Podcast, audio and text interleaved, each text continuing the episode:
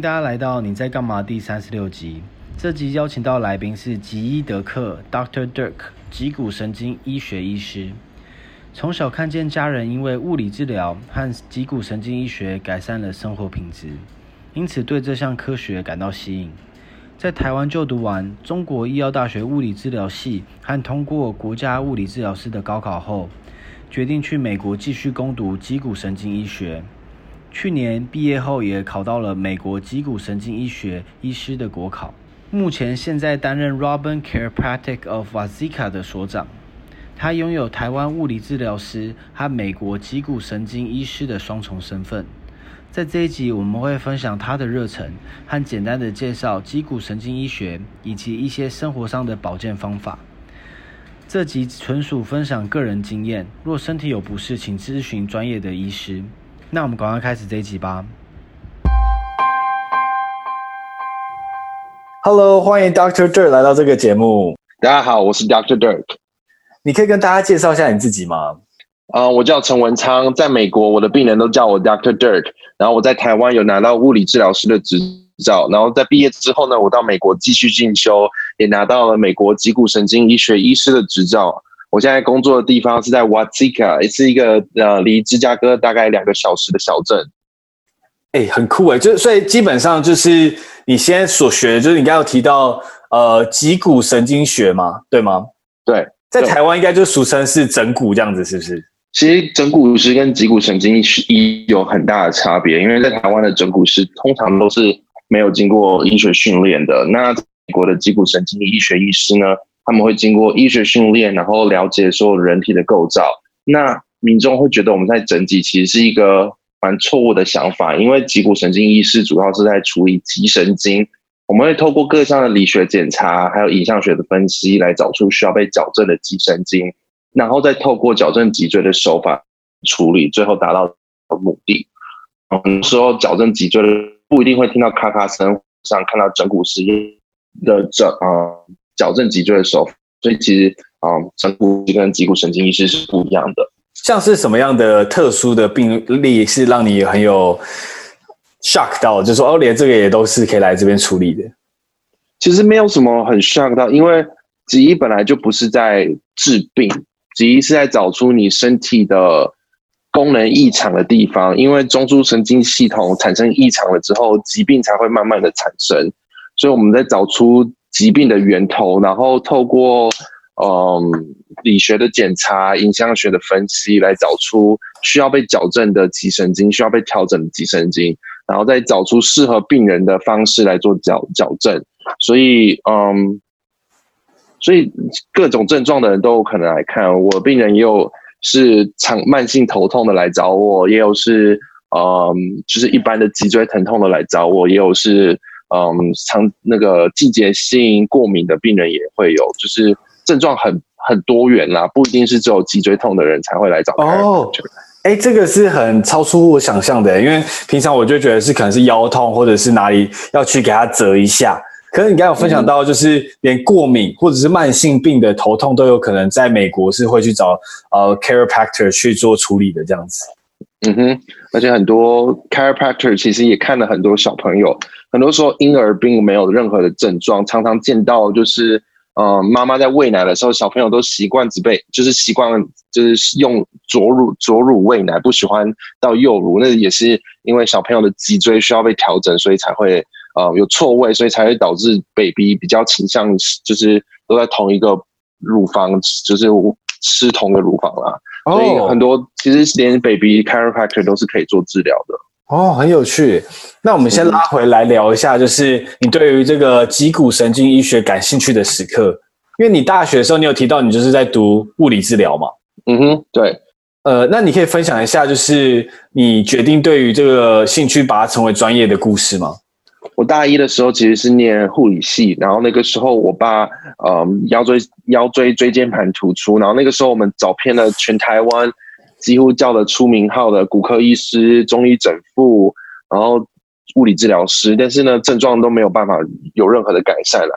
然后我爸就这样忍着神经痛，大概有半年之久。然后右脚呢，也比左脚啊、萎缩了大概百分之五十。啊，所有看过的西医呢，所有看过的骨科医师都建议啊，我爸要接受脊椎的手术，但是他担心他术后呢无法回到正常，正常无法正常的回到职场，所以他不愿意接受手术治疗。后来是我爸妈认识了一个保险业务的处长，他介绍了一位从美国回来的脊医，然后我爸就带着姑且一试的心情呢去看诊。然后一开始其实我也很排斥，就是让他去看诊，因为那时候我已经从护理系转到物理治疗，然后已经开始对人体的解剖、对于对于物理治疗有一定的概念。然后我都我那个时候是认为，如果连医师都束手无策，那怎么可能会有其他的专业来？有办法帮助我爸爸，而且 chiropractor 在台湾并不是被政府所认可的，所以我当时其实对我爸去去看 chiropractor，我是很不鼓励的。然后，但是在我爸后来接受脊骨医学、神经医学的治疗，两个月两个月之后呢，他的疼痛全部都消失了。然后看到结果的，我觉得很震撼，因为跟学校所学的或者是老师教的。说的都不太一样，然后我才会开始想要了解更多、呃，跟脊骨神经有关的知识。所以在我爸康复了之后呢，我就开始在那个那位医师的门下，就是跟着他学诊，看跟着他看诊，然后从他旁边吸取一些关于脊骨神经医学的的知识啊，然后也才会让我在毕业之后拿到执照之后，决定就是要继续往脊骨神经医学的这个专业就是前进这样。嗯，谢谢你的分享。啊，你那时候大学的时候是读就是呃护理系嘛？大一的时候我是点读护理系，对。那后来是有做转换吗？还是？嗯，主要还是因为那时候我不我我爸就是开始看病了之后，看开就是他开始去接受治疗的时候，就是逐渐的好转嘛。然后我那个时候就已经开始跟着。那位医师就是学习，就是关于 chiropractic 的知识。那他当初都建议我说，其实物理治疗跟 chiropractic 比起护理师护理师来说，物理治疗师会更接近，就两两个领域会比较重叠啦。所以他就建议我，嗯，倒不如就是考个校内的转学考啊，然后试试看，就是从事物理治疗这样子，然后毕业之后再再到美国进修。所以我就当我就接受了我我的我的 mentor 的建议啊，然后。就在就转系，然后念物理治疗这样。嗯，那你你在这时候，其实你对于就是呃脊椎神经的医学已经有一些初步的认识，就是可能是以就是 mentor 的方式教，可能不是一个传统教育的方式的结构性的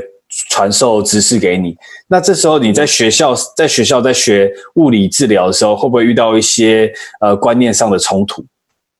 其实会啊，因为物理治疗。嗯，评估的方式都是比较以症状来做评估，例如病人今天来的时候是肩关节的问题，那你可能一开始就只着重在肩关节来做处理，然后可能处理个一阵子都没有好转的时候，你才会去想到其他的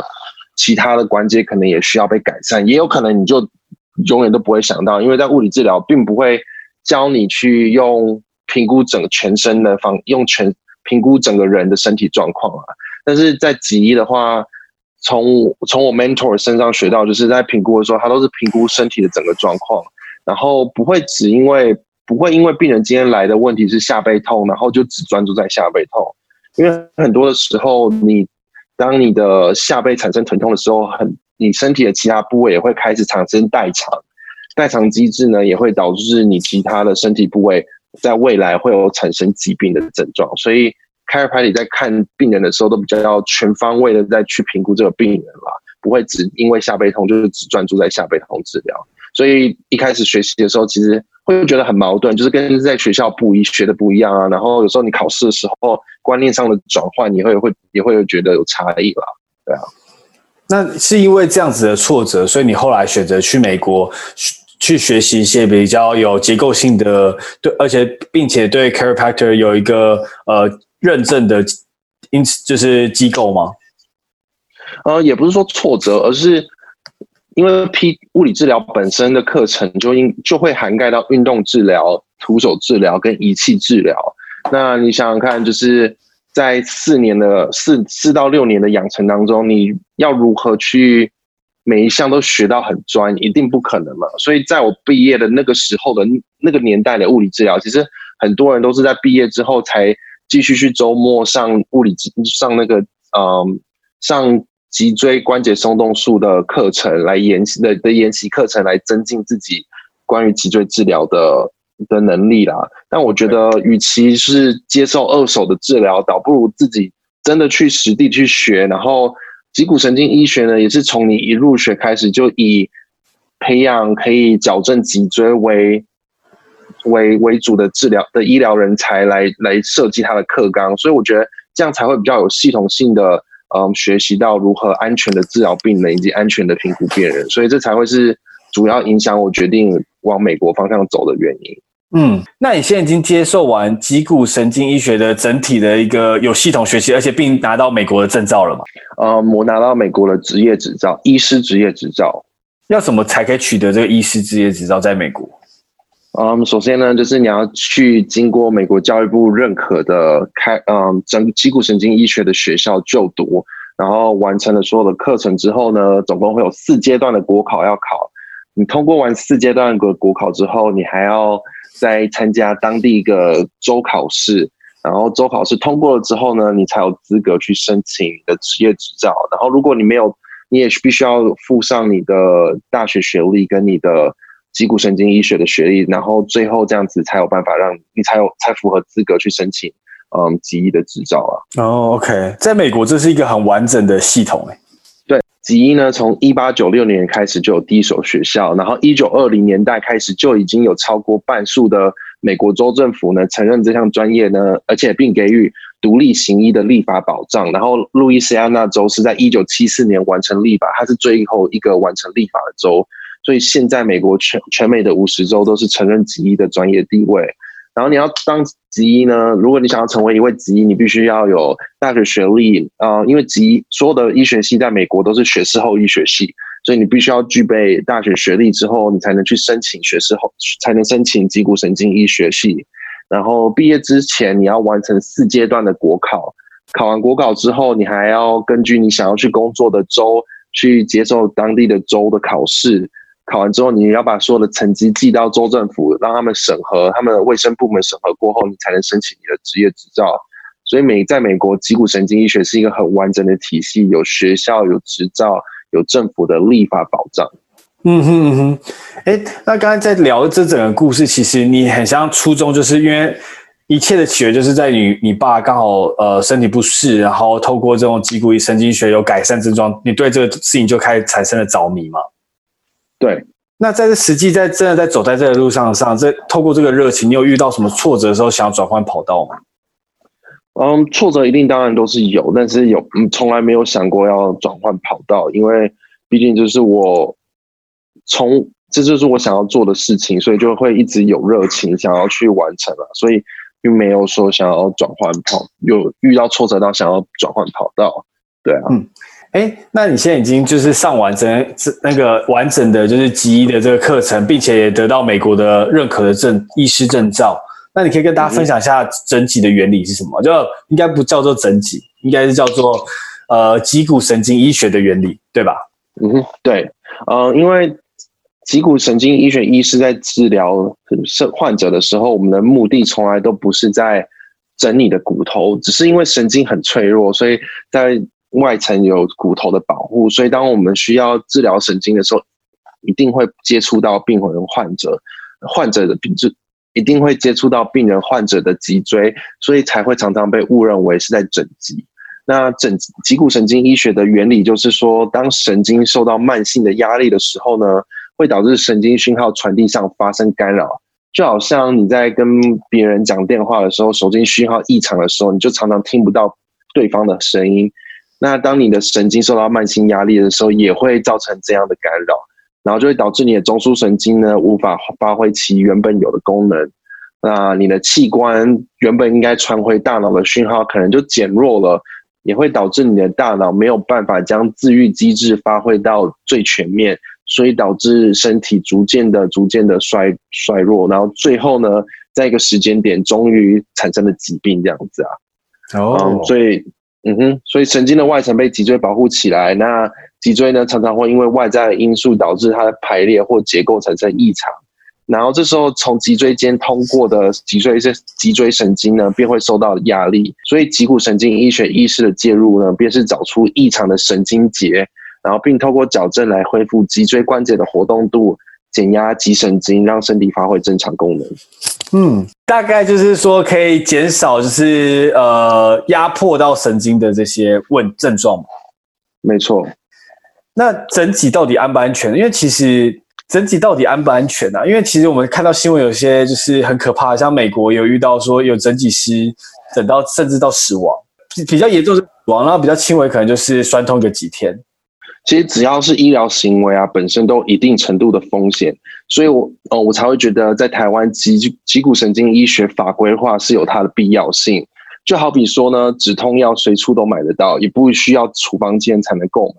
就即便是像这么安全的药物，在长期的使用下，也会造成患者对嗯止痛药产生依赖。所以很多美国的民众便是因为这样，然后才导致鸦片类的成瘾。所以呢，去年其实美国有一间很大型的药厂，才因为止痛药的不当使用，而导致嗯国会法嗯国会要求他们赔偿上亿元上亿美元的赔偿啊。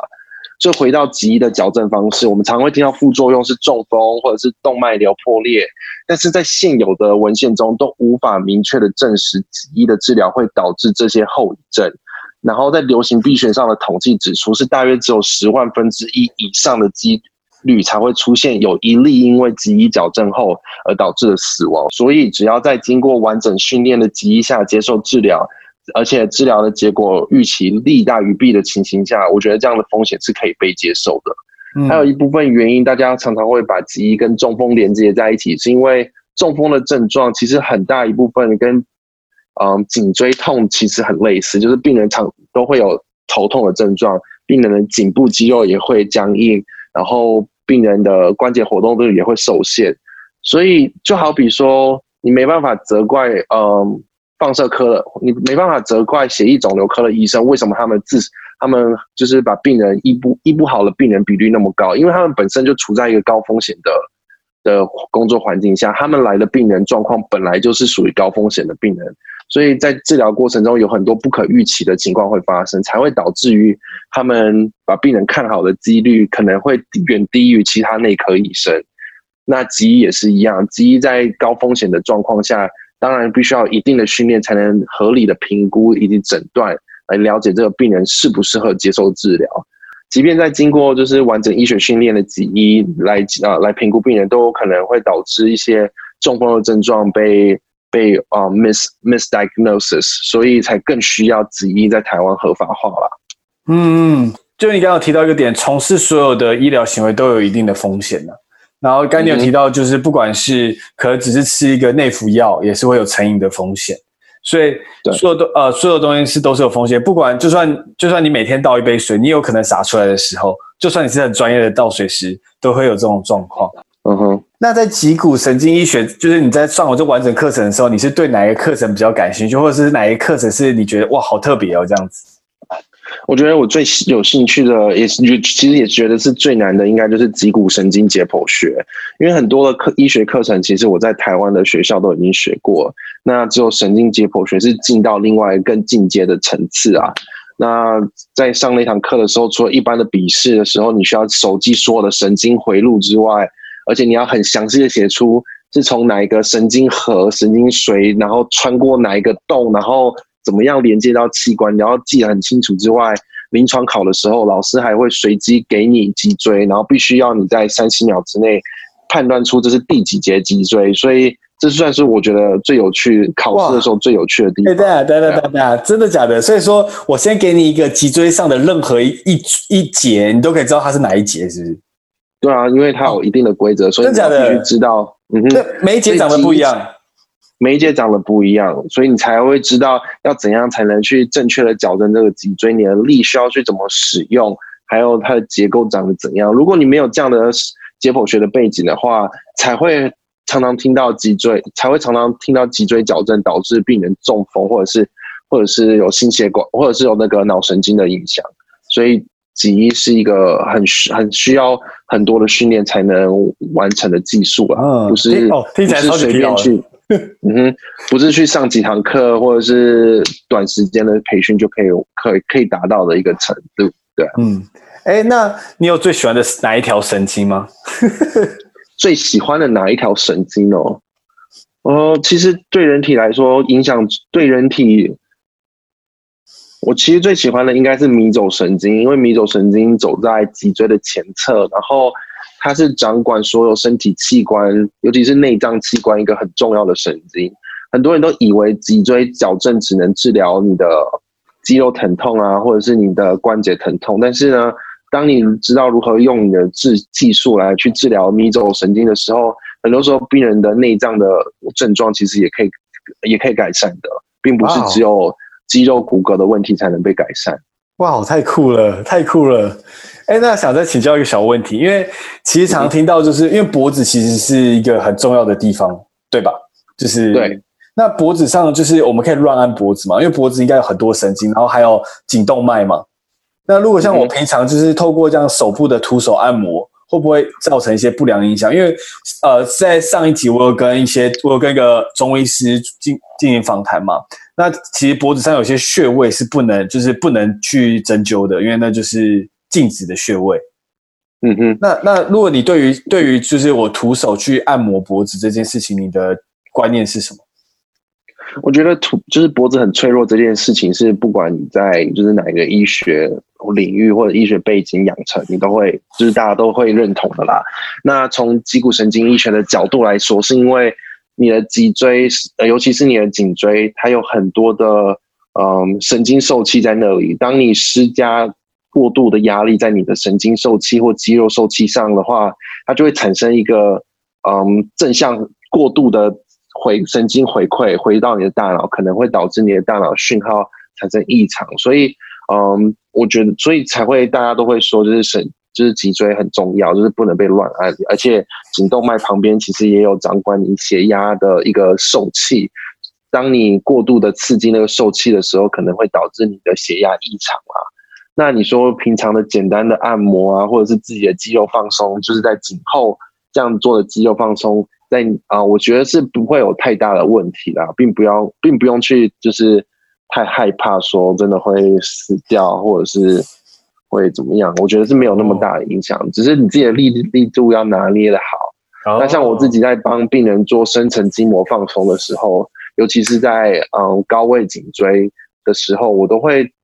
特别避免就是过度的使用压力。就像我说的，那里的神经很敏感，肌肉收气也很敏感。当你嗯施以过度的压力的时候，可能会导致肌肉变得更紧绷啊，或者是发炎反应更严重，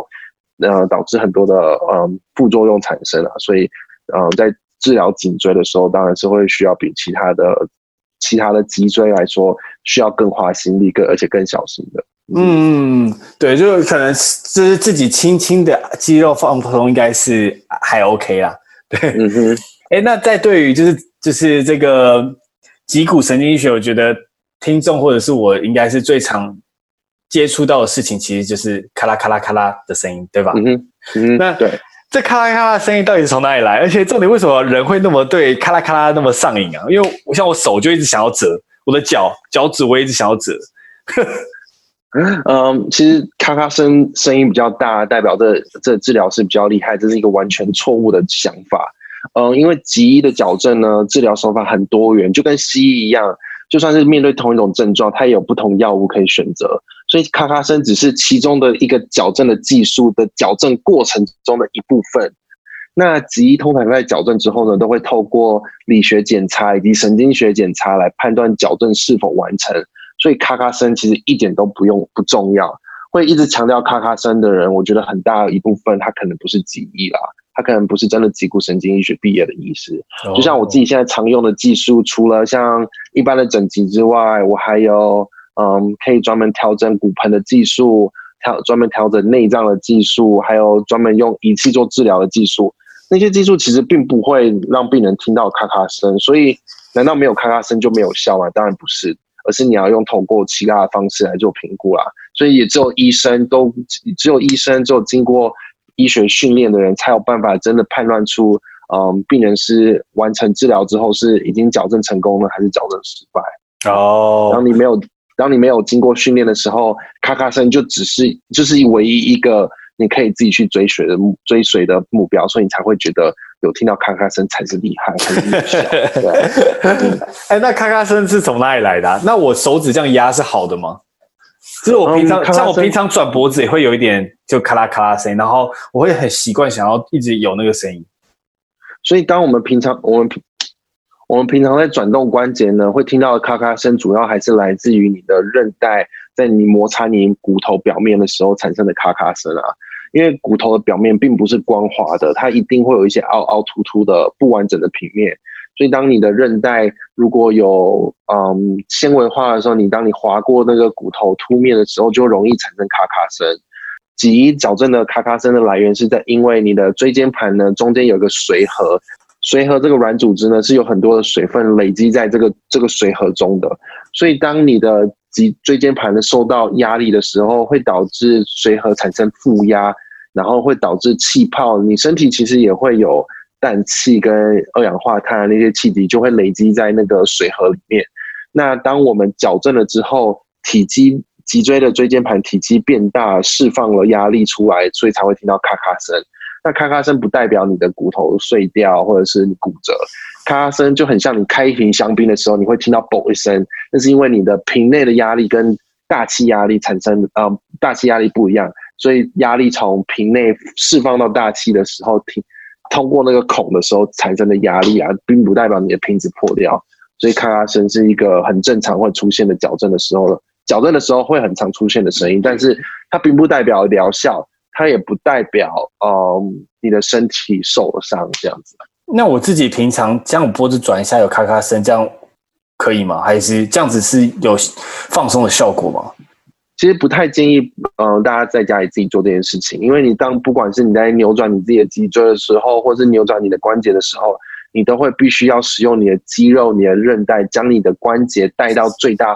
主动、最大活动度。你在这个情形下去做，嗯、咔咔声的，就或者是扭自己的脖子这种，很容易造成你的。椎间盘啊，还有你的脊椎关节滑脱或者是半脱位，导致呢你的关节并没有在正常的平面上，然后可能反而会让你的脖子变得更痛。长时间下来呢，你一直使用，你一直过度的使用你的肌肉跟你的韧带，也会导致你的肌肉韧带降低了它的稳定度，让你更容易产生脖子痛啊，或者是更容易有下背痛的症状。所以呢，才会不建议大家这样做。那为什么脊医可以这样帮你做？因为脊医在帮你矫正的时候，你的身体是放松的，你的肌肉并不需要用力，你的韧带也并不需要用力，而是透过外力来帮助你去做矫正，所以你才不会导致你的那些韧带过度的伸张、疲乏，导致你的弹性疲乏。应该这样讲比较清楚。嗯，对对对，因为我自己在用的时候，变成你自己要施那个用肌肉跟韧带力去做一个扭转的动作，而且、嗯、而且可能是因为。我我自己这样猜测啦，就我觉得可能是因为，呃，你自己在扭转的时候，你也发出那咔啦咔的声音，那你你会去整体的时候也会有，你会觉得你心心中可能会觉得说，这是一个就是像安慰剂的效果，就是对我可能自己有看哦，我很像变松了，可是其实肌肉本身是可能会变更紧绷的。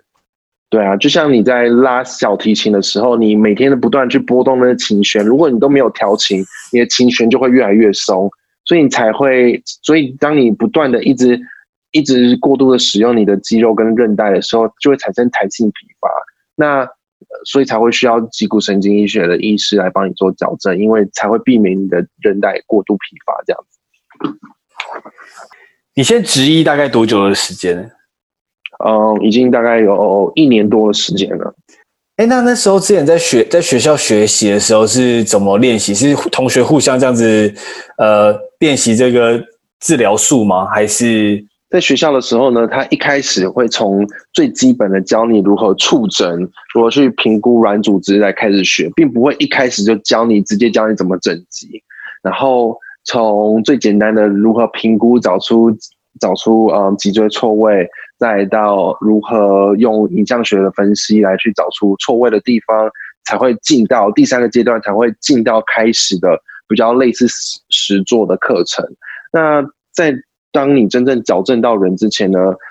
嗯，每一堂课几乎都会练习摆位，你必须要摆到正确的位置，然后告诉老师说你要怎么去施这个力，重复好几堂好几堂的课之后，在最后期末的时候，才会在老师的监督下，啊、看着你摆位，然后看着你矫正这样子。那中间平常练习的时候呢，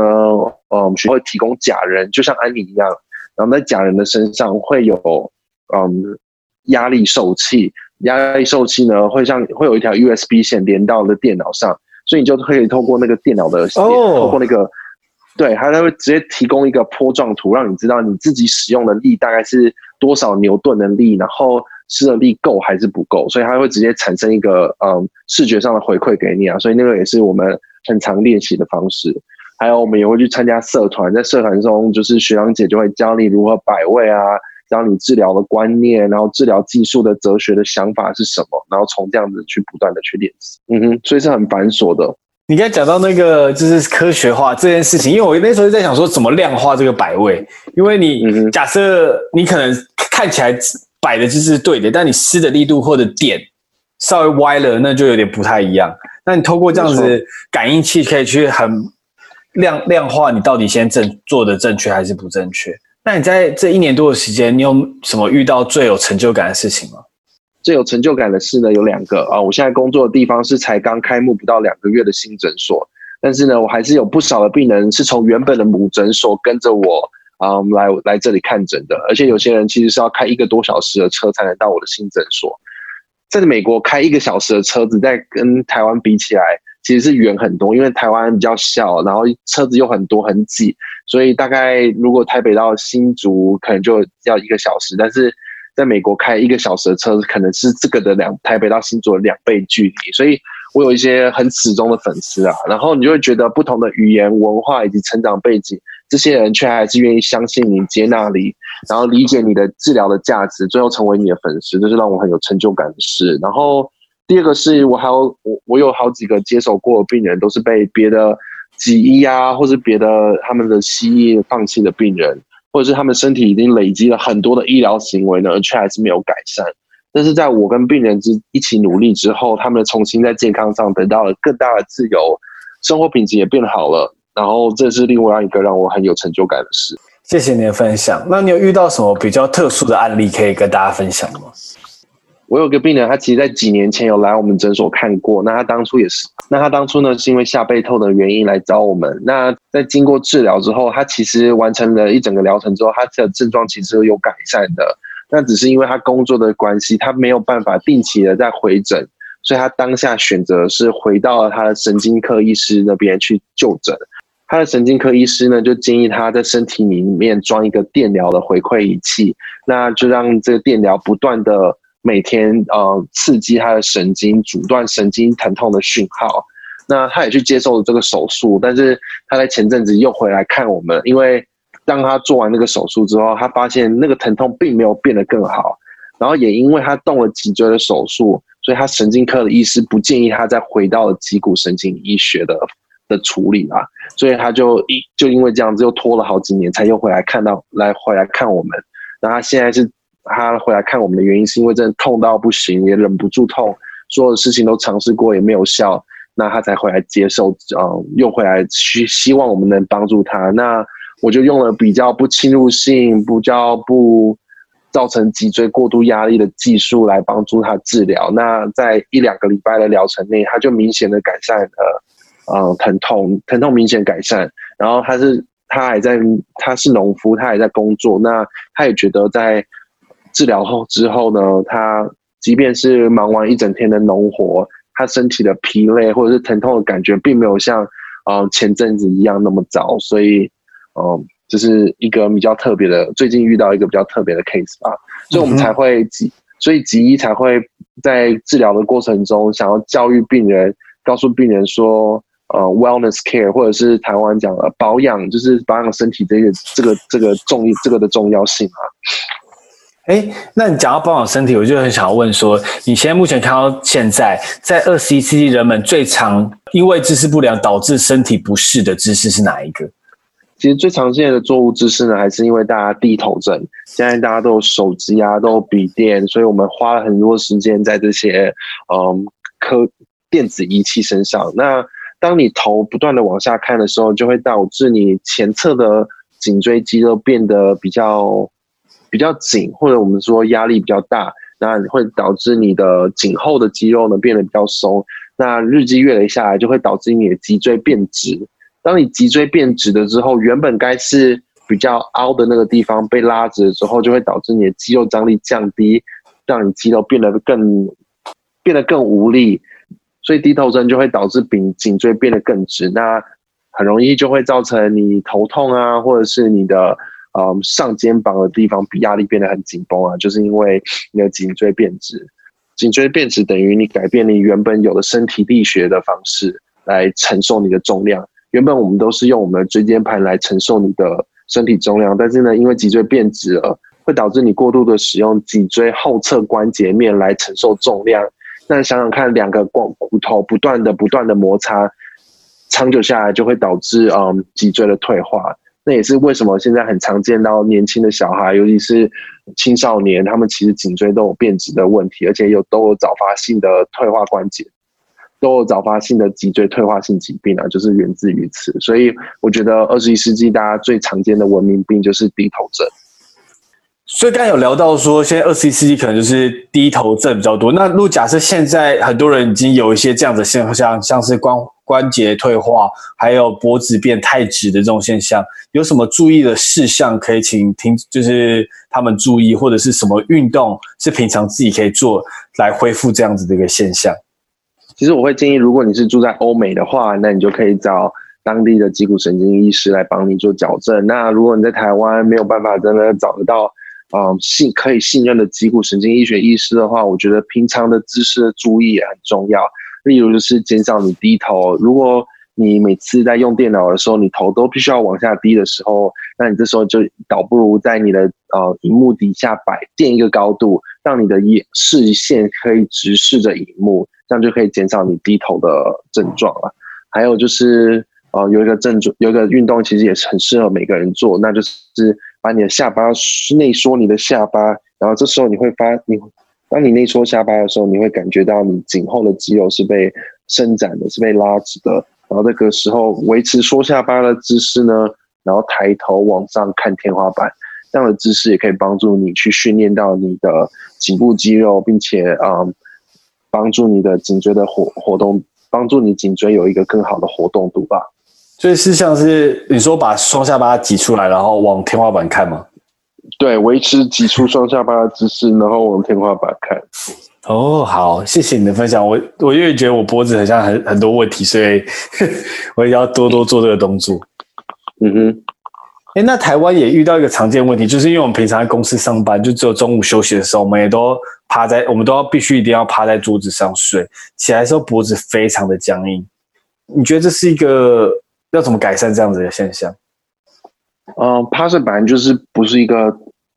趴睡本来就是对人体不是一个很好的姿势，所以才会很多的妇产科医师建议，就是爸妈在照顾婴儿的时候避免他们趴睡，因为你想想看，当你趴睡的时候，你会过度的扭转你的颈椎关节，如果你都担心脊椎矫正会导致你中风，或者是导致你呃动脉瘤破裂了，那当然。你在趴趴睡的时候，它会过度扭转你的颈椎，也会造成你的血管跟你神经很大的压力。那也是为什么每次睡觉起来之后，你的脖子都会变得更僵硬。尤其是当你的脊椎已经错位了，然后你又把它摆在一个更糟的位置之下，脊椎僵硬的脊椎僵硬的程度会就会变得更明显了。那唯一的方法，顶多就是买一个枕头啊，或者是如果有办法躺着睡，就躺着睡。不然就是只能也只能避免趴睡了，对啊。嗯，对，就是因为刚刚有提到，就是过度的扭转，因为平常可能没有想那么多，就想说只是睡个觉而已。可是确实这样想想，好像就是你的脖子其实呈现一个很奇怪的状态。没错。那在上在在前前面的一个话题，你这边有聊到说，就是在美国也是有一个就是呃药物性的成瘾的问题嘛。嗯。那想要请教一下关于。就是像我上次有一次去跑步，然后跑了十公里，然后膝盖超级无敌痛，我当天晚上甚至痛到完全不能行走，也不能在床上翻身，我腰也不是嘛，所以我跟医师拿到处方签的松弛药跟消炎药，那我就我就吃了松弛药、消炎药，我隔天马上就好了。因为我会觉得很奇怪是，是因为我膝盖发炎，是因为它过度的磨损造成的反应，会让我知道我现在受伤了。可是我吃完那药马上就好了，那这样子到底是一个正确事情还是？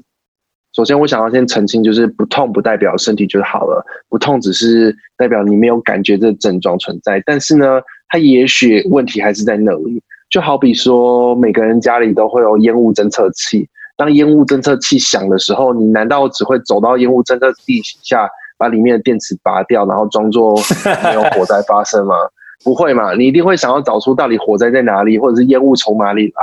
那，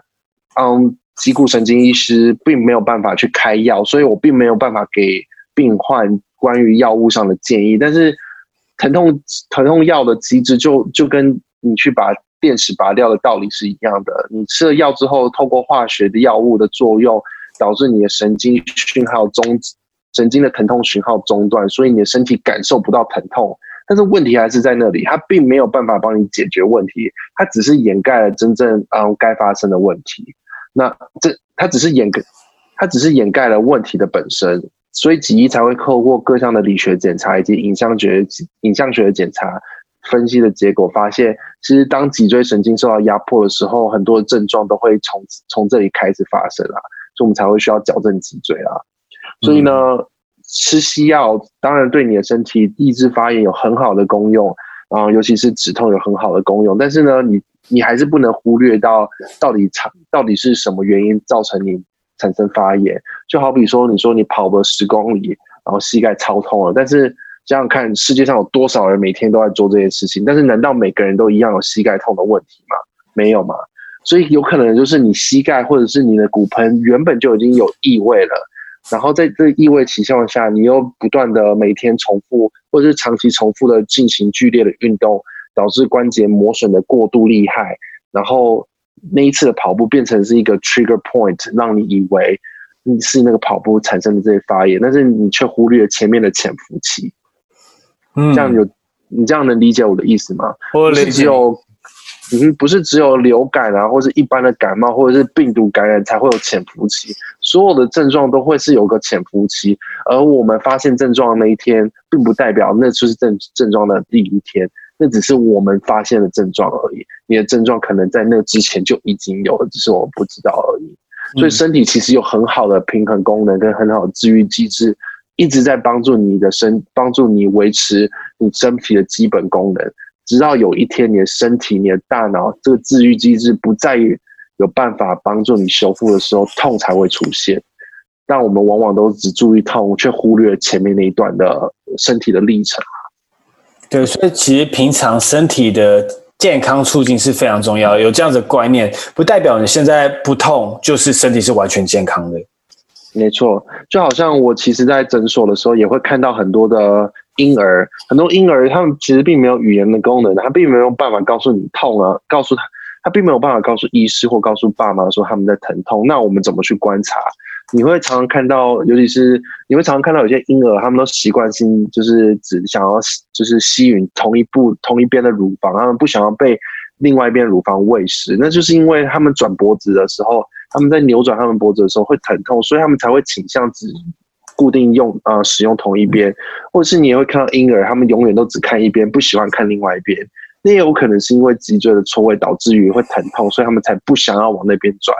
所以在这种情况下，他们并没有痛，但是问题就在那里。所以脊医可以透过脊医有的理学检查、影像学检查，来帮助各个年龄层的病人来做分析，然后找出最适切的啊、呃、治疗方式啊。嗯，对。那如果有这一切的，就是症状或者是身体疾病，都还是要找一些专业的医师做专业的诊断。没错。那我现在想再跟你聊一下关于 chiropractic。像 chiropractic 在台湾目前是一个不属于医疗产业嘛？那刚才呃，你这边有分享到，其实在美国已经是一个很完整、有历史记录，而且有很多的法规的规范，并且要参加国家考试，还有很多的认可才会成为呃 chiropractic 的医师。那你可以请你分享一下目前 chiropractic 在世界上法规的状态和遇到的一些困境吗？Chiropractic 其实，在世界都是一个被认可的嗯职职业啦，尤其是在以欧美为主的话，是几乎上几乎是没有问题的。在二零零一年的时候，WHO 就有针对脊骨神经医学的规啊定定的一个标准规范，里面就有详细的解释，就是脊骨神经医学啊必须要经过哪些的培训才能自才能称为是医师啦，啊，所以脊骨神经医学到底是不是医师，到底是不是医疗行为，这这个其实没有必要，没有不不没有必要没有必要再去做就是争。争论了，因为毕竟这是一个世界流行的东西。那像我在美国拿到的学历，我也可以，我只要通过加拿大的职业执照考试，我也可以在加拿大执业。如果我想去澳洲，我想去纽西兰，我都可以去那些地方工作。那大陆中国其实，在两年两三年前，也有一家美国很老字号的脊脊骨神经医学学校到海南岛去开了第一所在亚洲的呃，在。也不是在亚洲的脊医，在来自美国的脊医学校在那里开设，所以其实中国呢也开始在推动关于脊医的事情。但是我觉得对他们来说，很大的挑战是如何把脊医跟中医整复呢分离开来，这也会是一个很大的挑战。那世界上的法规其实基本上对脊医都是友善的，并没有那么多的挑战性。而且我们必须要摒弃一个观念，就是不开，嗯、只有开药跟只有。开刀的医师才是医师，这其实是很错的。尤其是在欧美，你可以看到很多不同的嗯医学领域、不同的医、不同的不同的职业的医师啊。就像在美国呢，除了跟台湾一样医学系毕业的 medical doctor 之外呢，也会有嗯 chiropractor 也是医师之一。然后还有另外一个医师叫做 osteopath doctor，嗯 osteopath doctor 在中文翻译起来是叫做骨病学医师啊。那骨病学医师在初期的时候也是希望透过脊椎的矫正来改善身体的功能异常化，并且减少医疗的医疗药物的使用。只是呢，他们在中二十世纪中后期抛弃了他们原本有的思想，那他们逐渐倾向嗯，希望可以开刀，也希望可以开药的的医疗种类，所以他们最后跟 medical doctor 合并成为同样的医学会。但是他们还是有不同的医学院。他们还是有不同的学位，只是他们在毕业后可以执业的内容是一模一样的这样子。嗯哼，那就是所以，所以这对美欧美的人来说，看 chiropractor 是一件很稀松平常的事情，也不是只有脊骨神经医学的呃，也不是只有脊椎或者是神经肌肉骨骼的问题才会来找 chiropractor。我也有病人是慢性疼痛的来找我，例如长期的疼、长期的头痛啊，或者是呃。长期的饮食不佳，或者是长期的内脏器官的功能异常，也我也有这些病人是来看我的啊。所以其实脊医在美国的角色比较倾向于像家医科医师一样，什么医什么样的病人都会来。那你要知道你怎么去做诊断，怎么去做评估，然后怎么运用你的脊医的技术来帮助这些人。那如果病人的症状呢超过你的能力所及，你也知道，你也必须要知道该如何去转介这个病人到适当的医疗机构吧。大概是这样。是，对，可是台湾刚好现在目前还是没有把呃 chiropractic 列为一个医疗产业，所以呃，我们当然还是就是要遵守当地的法规啦。那没错，对对对。那如果真的有需要 chiropractic 的医疗，就是专业的医疗知识，可能就是还是要前往合法，就是专业有受过训练的国家，有被认可，像美国，刚才你有提到。这边欢迎飞来美国找我，对，接受治疗这样子，所以欢迎大家包机来美国找我。现现在不太能出国，对对，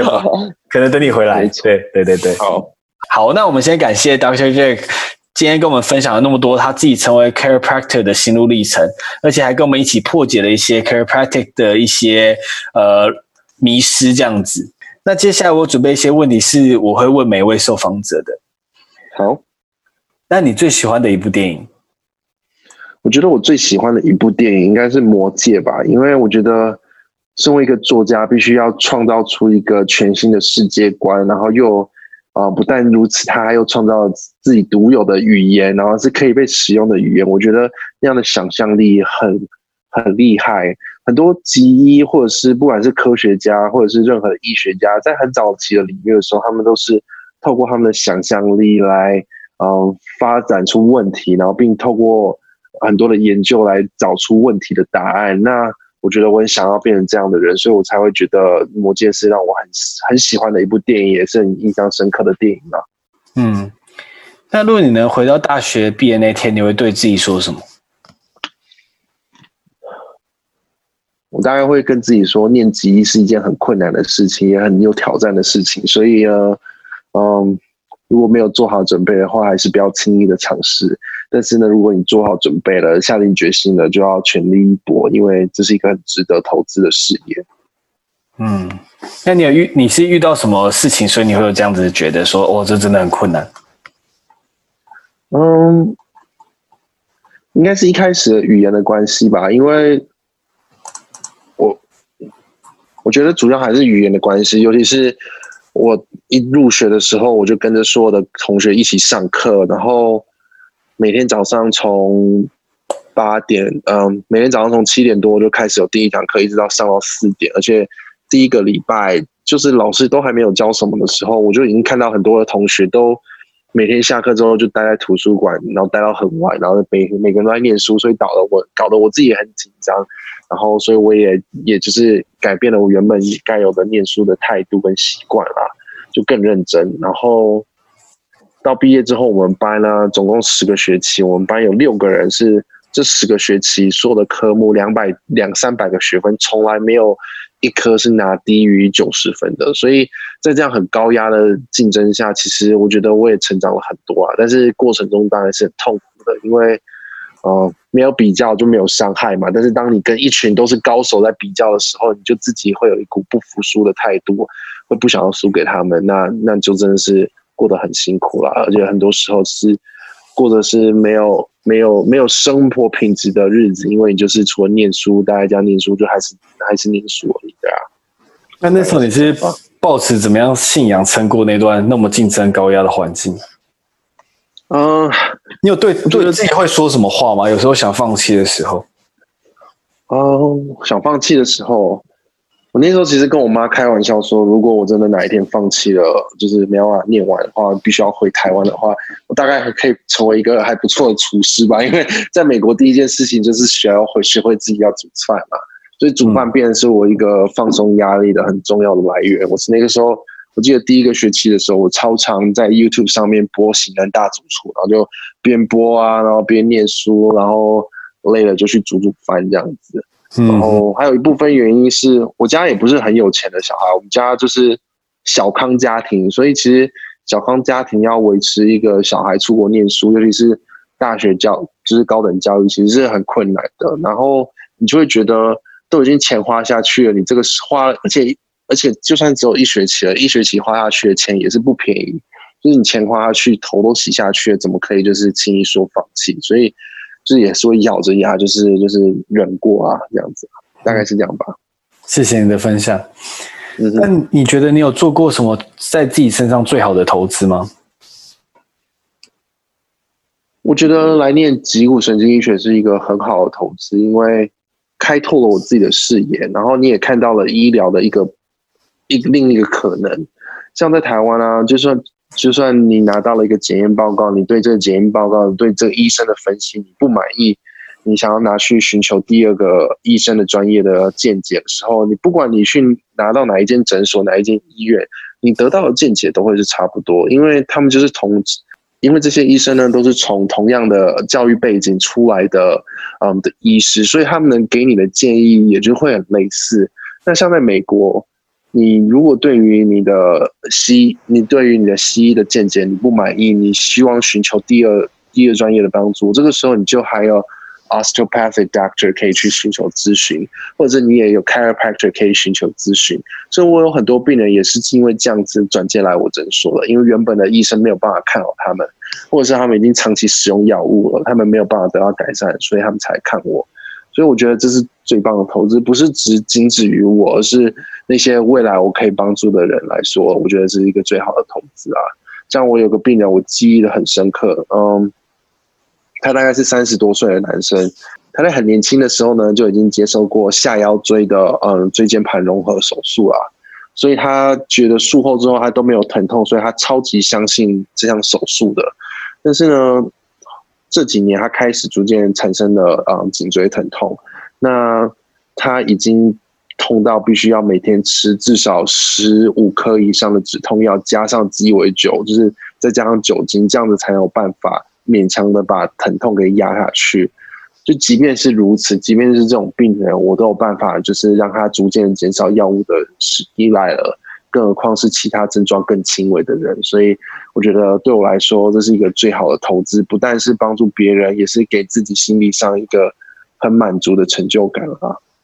好，那今天感谢你花那么多时间跟我们分享自己的故事，这样子。那大家以后有机会在哪里可以看到你的讯息？嗯，我现在有计划，就是之后推出我自己的 YouTube 的 channel，然后跟大家介绍到底什么是美国的疾医啊，也希望让大家更认识欧美的医疗体系，而不是只有嗯台湾所看到的。因为我觉得我自己有一个很不一样的与别人的身份，是因为我受过了物理治疗的训练，我拿到了物理治疗师的执照，而且我又同时在美国拿到了美国脊骨神经医师的执照，所以我可以。站在两个不同的观点来告诉大家，这个到底是什么？就是到底什么是脊医，到底什么是物理治疗？那就会有别于很多物理治疗师对于嗯脊嗯脊椎整脊可能不是那么了解，然后可能会产生一些嗯担心、害怕，或是没有那么嗯没有办法很很正确的传递这个观念给大家。所以我觉得我自己会是一个很好的桥梁，很好的角色，来让这两边的人都可以找到一个共同点，找到一对啊。而且可以让民众更了解到底什么是真正的脊骨神经医学啊，什么是真正的嗯矫正脊椎这样。嗯，那我也很期待你的频道可以开。谢谢。那我们今天谢谢你的分享，那我们这集就到这边喽，拜拜，拜拜。